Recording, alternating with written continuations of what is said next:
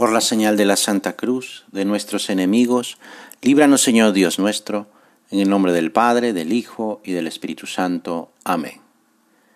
Señor mío y Dios mío, creo firmemente que estás aquí, que me ves, que me oyes.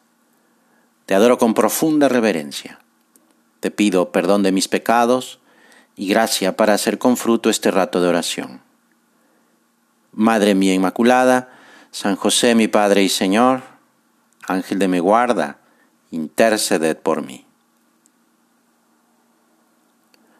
En una ocasión Jesús dijo a sus discípulos, Yo les aseguro que si dos de ustedes se ponen de acuerdo en la tierra para pedir algo, se lo dará mi Padre que está en los cielos, porque donde dos o tres están reunidos en mi nombre, allí estoy yo en medio de ellos.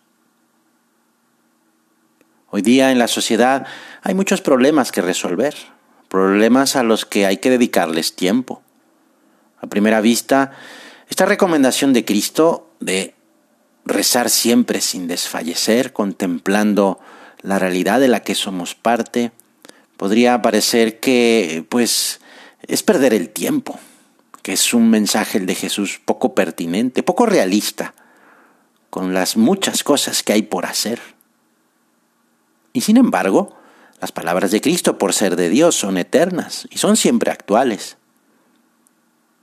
Reflexionando bien, se comprende que estas palabras del Señor contienen un mensaje que ciertamente va contracorriente, pero que está destinado a iluminar nuestra vida. El Papa Benedicto XVI decía en una homilía, la fe es la fuerza que en silencio, sin hacer ruido, cambia el mundo y lo transforma en el reino de Dios. Y la oración es la expresión de la fe. Cuando la fe se llena de amor a Dios, reconocido como Padre bueno y justo, la oración se hace así perseverante, insistente. Se convierte en un grito del alma que penetra en el corazón de Dios. De este modo, la oración se convierte en la mayor fuerza de transformación del mundo. Estamos llamados a sentir la necesidad de pedir ayuda, de pedir la gracia, porque sabemos que solos no podemos. Tenemos la necesidad de los medios sobrenaturales para, en primer lugar, nuestra propia santidad. El mismo Cristo nos invita a dirigirnos a Dios con insistencia y confianza para ser escuchados. Pidan y se les dará. Busquen y encontrarán. Llamen y se les abrirá. La oración es siempre eficaz. El fundamento de esta eficacia de la oración es la bondad de Dios Padre, pero también la mediación de Cristo ante Él, la acción del Espíritu Santo, que también intercede por nosotros, pero además tenemos la intercesión de quien todo lo puede delante de Dios, nuestra Madre, la Virgen. Si alguna vez notamos que nuestra relación con Dios no es tan fuerte como debiera, si nos damos cuenta de que nos cuesta trabajo ser un mejor hijo, una mejor esposa, o un mejor hermano, o mejor padre, acude con confianza a quien es tu madre, la Virgen. Este consejo nos lo daba San José María. Acudimos a la Santísima Virgen porque sabemos que es la Madre de Dios y por tanto con su intercesión ante el trono divino es la omnipotencia suplicante.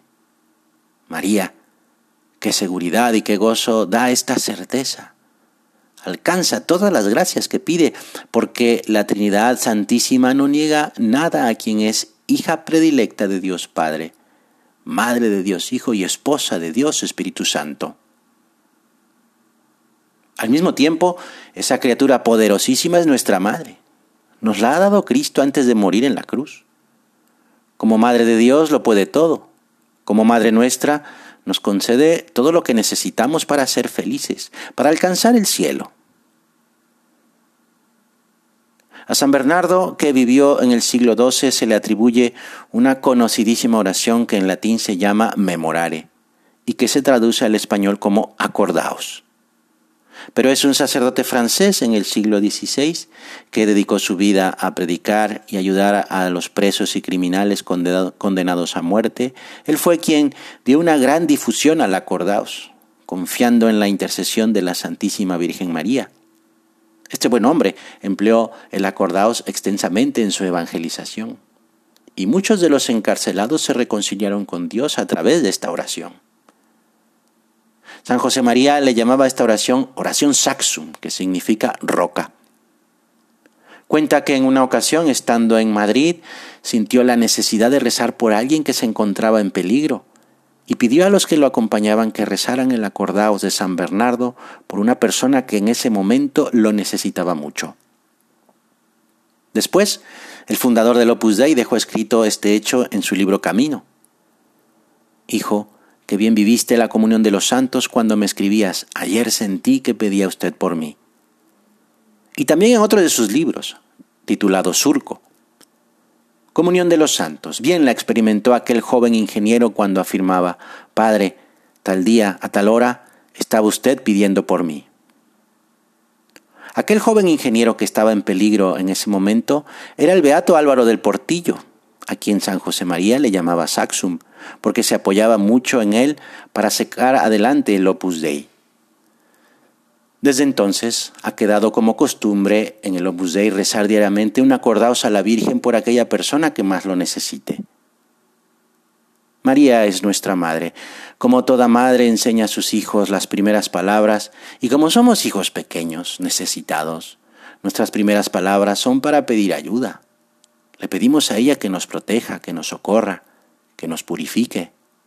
Así nos enseña a hablar con nuestro Padre Dios y también y sobre todo para que ayude a otras personas. Por eso vamos a rezar el acordaos por aquella persona de nuestra familia que más lo necesite en este momento. Acordaos, oh piadosísima Virgen María, que jamás se ha oído decir que ninguno de los que han acudido a tu protección, implorando tu asistencia y reclamando tu socorro, haya sido abandonado de ti Animado con esta confianza, a ti también acudo, oh Madre Virgen de las Vírgenes, y aunque gimiendo bajo el peso de mis pecados, me atrevo a comparecer ante tu presencia soberana. No deseches mis súplicas, antes bien escúchalas y recíbelas benignamente. Amén. Te doy gracias, Dios mío, por los buenos propósitos, afectos e inspiraciones que me has comunicado en esta meditación.